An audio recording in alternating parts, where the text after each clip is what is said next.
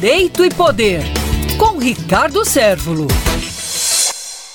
A questão que vem atraindo debates Brasil afora e aqui na Paraíba não é o contrário, é a questão do chamado passaporte da vacina. É a exigência legal de o indivíduo apresentar aquele comprovantezinho que se vacinou, que tomou as duas doses da vacina, que está devidamente imunizado, a vacina contra a Covid-19, para ter direito a ter acessos a locais públicos e a locais privados. Há um debate da constitucionalidade ou não dessas leis que aqui na Paraíba a Assembleia Legislativa nesta semana achou por bem aprovar essa exigência do chamado passaporte da vacina.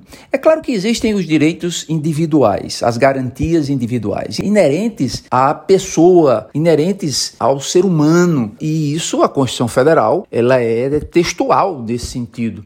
Agora, o que se questiona é o que é que vale mais? Garantias pessoais, no caso específico do passaporte da vacina, ou o interesse público da grande maioria da sociedade. A sociedade acatou, em sua ampla maioria, a necessidade de vacinar contra a Covid-19. E uma pessoa ou outra, ou uma, a pequena minoria, acha por bem não tomar a vacina, que é um direito de não, não tomar a vacina, mas também é um direito da sociedade, em sua maioria, repito, estamos numa democracia, em sua maioria, deliberar no sentido de que é necessário que seja estabelecida uma lei no sentido de não permitir, não expor ao risco o grande grupo da sociedade, o grande grupo da comunidade que achou por bem se vacinar. Então eu acho que o interesse público se sobrepõe, neste caso específico, ao interesse privado, porque o que está em jogo é a segurança